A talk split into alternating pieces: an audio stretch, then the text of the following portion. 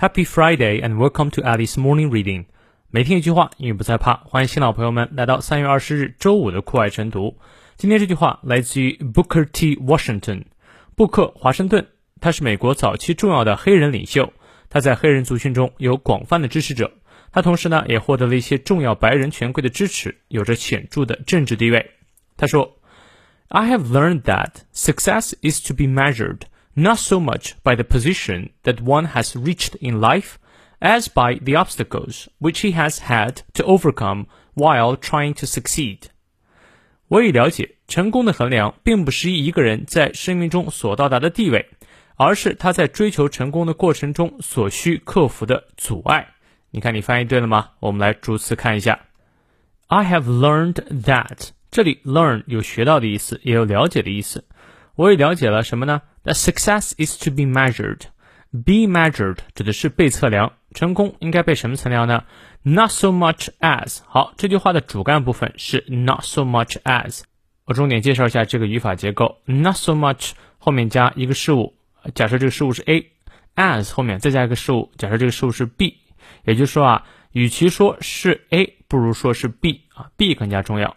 所以呢，成功与其说是被啊这个 by the position that one has reached in life 被这个事情决定的，还不如说是 by the obstacles which he has had to overcome while trying to succeed 啊。所以这句话的主干部分 not so much as 我们学会，然后接下来。By the position, position 就指的是地位、位置。That one has reached in life.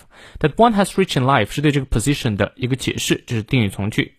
也就是说啊，成功不是由一个人一生当中所到达的地位，或者说啊他所处的位置而决定的， 而是什么呢？As by the obstacles，而是通过 obstacles 障碍。好，后面又是个定语从句解释这个 obstacles，which he has had to overcome while trying to succeed。has to overcome 指的是需要去克服的，while 是与此同时啊，trying to succeed，也就是说是在追求成功的这个过程当中啊，与此同时所需要克服的障碍，这些事情才是真正去衡量成功的标准啊。那么我再念一下整段话的翻译。我了解成功的衡量并不是依一个人在生命中所到达的地位，而是他在追求成功的过程中所需要克服的障碍啊，不是 A 而是 B，not so much as 的结构，明白了吗？呃，我相信大家也会同意作者的这句话。确实啊，如果单凭从地位来衡量一个人的成功，实在是太肤浅了。好，让我们来看一下其中的发音知识点。I have learned that，这里要停顿一下。Success，注意它的元音 ，is to be measured。哎，这里有那个非常难念的辅音，就是在之和日之间，r r measured measured。Not so much by the position that one has reached，长一 reach 念到位。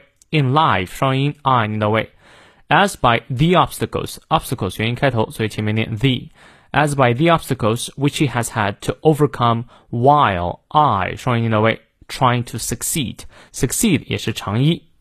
好，从头到尾过三遍。我们先看一下它的重音，还是实词重读，虚词弱读。听我念：I have learned that 这里 that 要重读一下，因为后面是个从句。I have learned that success 要重读。is to be measured is to be 就可以弱读，measured 重读，not so much not 永远是重读哈，not so much by the position that one has reached in life as 也要重读，as by the obstacles which he has had to overcome while trying to succeed。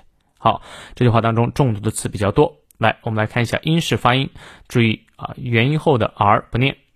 I have learned learned 那个 r 不念啊，直接是 learned that success is to be measured measured 后面那个 r 不念啊，measured not so much by the position that one has reached 长音念到位，当然前面这个 r 也要念啊，元音前的 r 要念，元音后的 r 不念。再次强调，that one has reached in life as by the obstacles which he has had to overcome while trying to succeed 啊，后面部分音美音都一样。